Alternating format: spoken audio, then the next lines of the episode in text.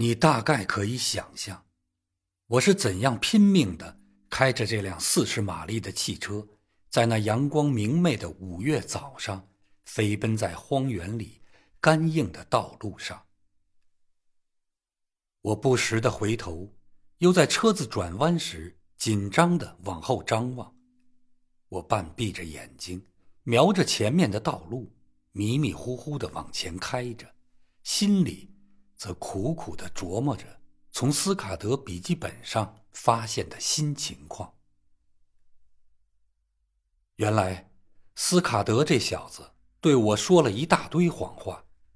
他说什么巴尔干战事，什么犹太人和无政府主义者要发动战争，什么外交部茶会，还有什么卡洛里德斯，统统都是障眼法。当然。其中亦有真实情况，这你以后就会知道。我一直完全相信他的话，把一切都赌在了上面，也把自己弄到了现在的危险境地。可现在，他笔记本上的内容，却与先前所讲的完全是两回事。但说来也怪，虽然他骗过我一次，但现在。对他笔记本里的内容，我却仍然坚信不疑。这是为什么，我也说不清。笔记本里的故事听上去非常真实，而先前的故事在某种意义上也仍可以说是真实的。我希望你理解我的这层意思。六月十五日将是非常重要、非常可怕的一天。比谋杀希腊首相更重要。事情是如此之重大，以致我并不怪罪斯卡德，不怪罪他将我排除在局外，而由他一人单干。很清楚，这就是他的真实意图。他告诉了我一些听上去很重大的事，而实情却要更严重的多。他发现了这些秘密。并决定不告诉任何人，一切都留给他自己去解决。我不能责怪他，毕竟他留给自己的事不是什么私利，而是可能要搭上性命的冒险使命。整个故事都在他的笔记本里，其中有一些不连贯的地方，这不难想见。而且这些地方的内容，他肯定都记在心中了。他还把他的上司们分了类，用一种特别的办法给每一个上司打分，然后把分数加起来，所得数值便代表他故事中的每一段的可信度。他写在本子里的那四个人名都是他的上司，其中有一个叫做达克洛斯内的。他得了满分，五分。另一个叫阿莫斯福特的人，只得了三分。故事的梗概都在这个笔记本里。除此之外，本子里还有一个特别的词组，先后在括号里出现了五六次。这个词组是“三十九级台阶”。他在笔记本里最后一次出现时，整句话是这样的：“三十九级台阶，我自己数的，满朝时刻，下午四点十七分。”我完全不知所云，搞不明白这是什么意思。我从笔记本里弄明白了的第一件事是，战争。已无法避免，战争注定要来到，就像圣诞节每年一定要来临一样确定。照斯卡德的说法，一切在一九一二年的二月份就都已安排停当了。谋杀卡洛里德斯的事必然发生，他已上了生死簿，必须在那个五月早晨之后两个星期零四天。也就是六月十四日那天交账。斯卡德的笔记上说，任何事情都无法阻止这件事情的发生。他以前对我所说的什么伊比洛特人卫队会保护他什么的，也都是一派胡诌。第二件我弄明白了的事情，是战争将在英国人还蒙在鼓里的情况下突然爆发，英国将会举国震惊、茫然失措、毫无准备。敌人的主意是先让卡洛里德斯的死。引发巴尔干各国互相打斗，继而维也纳便借机介入，提出最后通牒。接着，德国便会出来，表面上充当和事佬，暗中却火上浇油，直到有一天，突然声称发生了某件事情，而挑起争端，扩大冲突，然后在五六小时内向我们发动猛烈攻击。就这样。他们表面上甜言蜜语、笑脸相迎，但暗地捅刀，企图置你于死地。当我们现在还在大谈德国人的好心和善意时，他们已在我们的沿海海域悄悄布满了水雷，他们的潜艇已瞄准了我们的每一艘军舰。上面所有的事，都在等着。将在六月十五日发生的第三件事情而定。我是凑巧遇到了一个法国参谋部军官，才得知这件事情的。这位法国参谋部军官当时刚从西非回来，他对我谈了许多事情。他对我说：“尽管议员们在国会里说的大都是些废话。”但在英法两国的总参谋部之间，还是在进行着一些实际有效的合作的。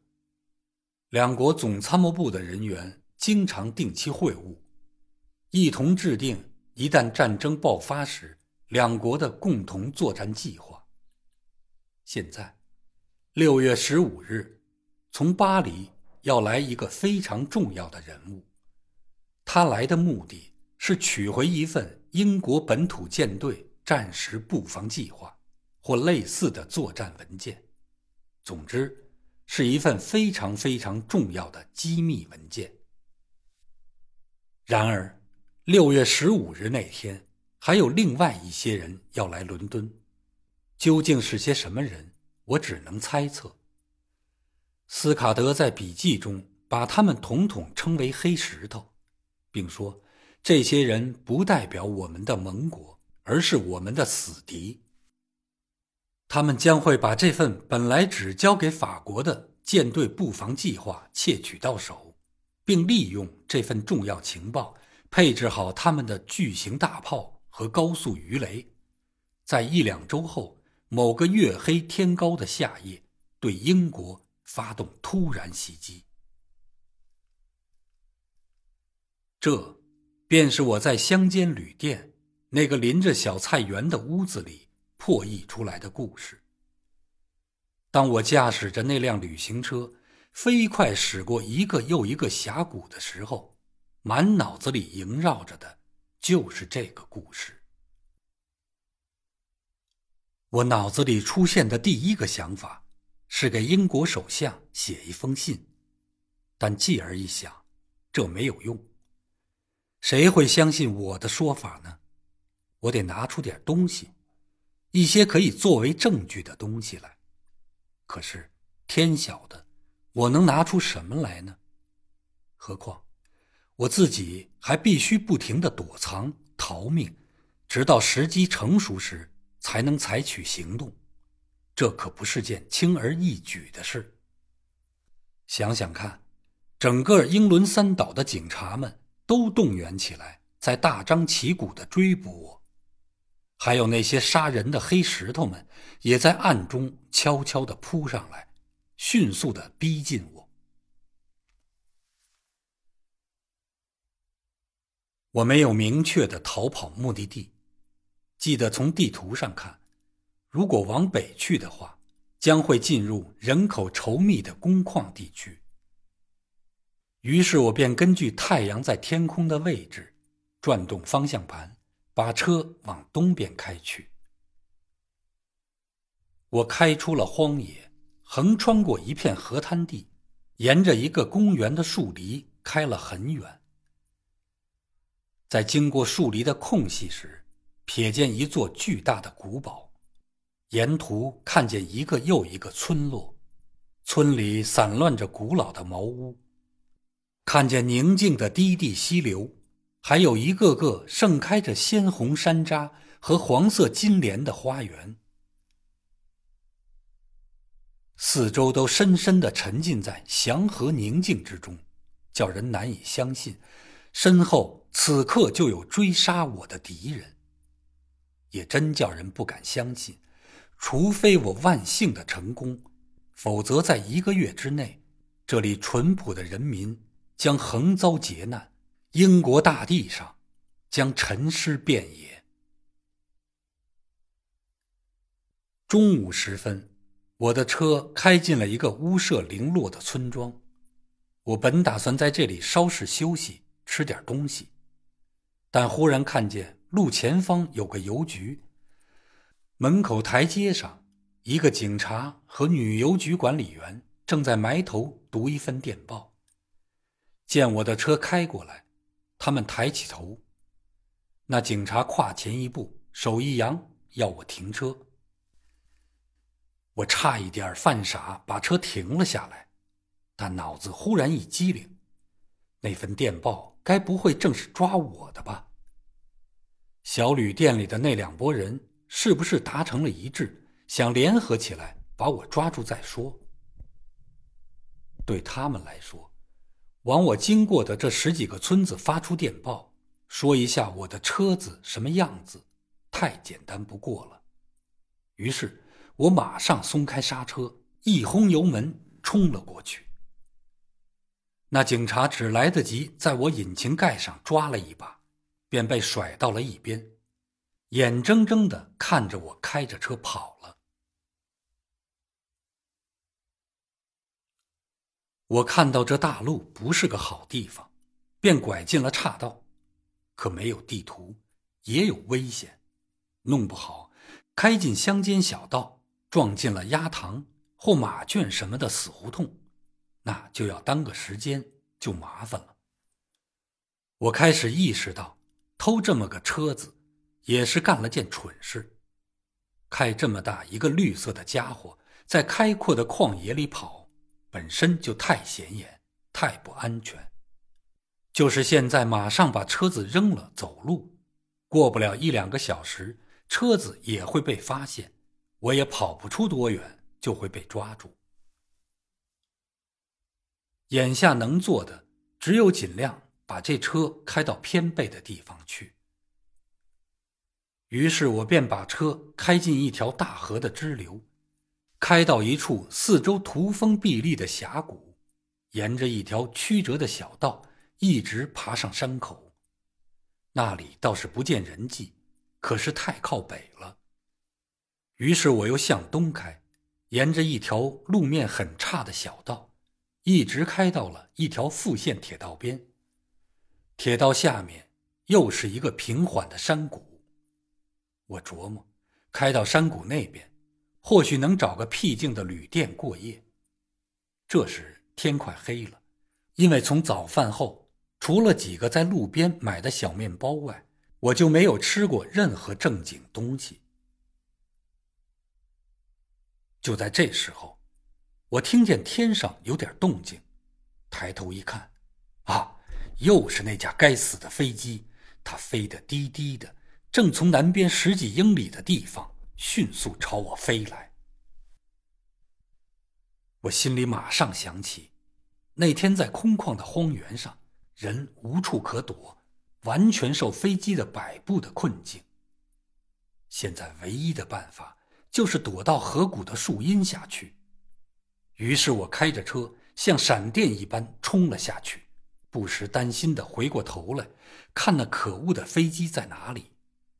不一会儿，我就上了一条两边都是树篱的大路，一路下坡，朝深谷中的一条河流驶去。突然，左前方传来一辆汽车的滴滴声，我大吃一惊，原来我正驶进左边的几个大门柱，一条私家车道从里面出来，在我车前面汇入大路，我急按喇叭，喇叭发出一阵难听的哀嚎，但已经迟了，我又急踩刹车，但车子冲力太大，停不下来，便眼睁睁看着那辆车子。挡在了我的前面，再有半秒钟就要相撞，车毁人亡。我情急之中猛打方向盘，把车子往右边的树篱撞去，指望着树篱后面有什么柔软的东西能兜住我的车子。但我想错了，只见我的车子像刀切奶油一般穿过树篱后就猛往下掉，毫无阻拦的。冲向前方，然后一头向下栽了下去，速度相当快，使人眩晕恶心。我一看不好，起身跳上座位，准备往下跳。一根山楂树干把我当胸插了起来，掉在了空中。那沉重的汽车则从我身下脱落，连滚带翻，轰轰隆隆的。坠落到下面五十多尺深的河床里，摔得粉碎。接着，我从树上慢慢掉了下来，先掉到树篱上，然后又滚到前麻丛里。当我挣扎着爬起身来时，有人伸手从我臂上扶了一把，并用吓坏了的声音关切地问我摔伤了没有。我定睛一看。面前是一个戴着护目镜、身穿皮大衣、身材高大的年轻人。他一面连连祷告上帝，一面不住的向我道歉。而我自己呢，回过神来之后，心里与其说是觉得倒霉，倒不如说是有点窃喜。这未必不是一个甩掉汽车包袱的好办法。是我的错，先生。我答道：“还算侥幸，没弄出人命来。我这趟苏格兰自驾游也算完结了，万幸，命还在。”他掏出表来看了看。你来的正好，他说：“我这儿还能匀出十五分钟来。我家离这儿就两三分钟，我带你去换件衣服，吃点东西，再躺一会儿。还有。”你的行李呢？都跟车子滚到河里去了？都在我衣袋里。我说，随手掏出把牙刷，挥了挥。我是从殖民地来的，到哪儿都是轻装，没什么行李。从殖民地来的，他叫了起来：“哎呀，你正是我求之不得的人呐！老天保佑！”你是自由贸易派吗？是的，是的。我漫然应道，其实对他说的是什么一点儿也不明白。他高兴地拍拍我的肩膀，匆忙把我拉进他的车里。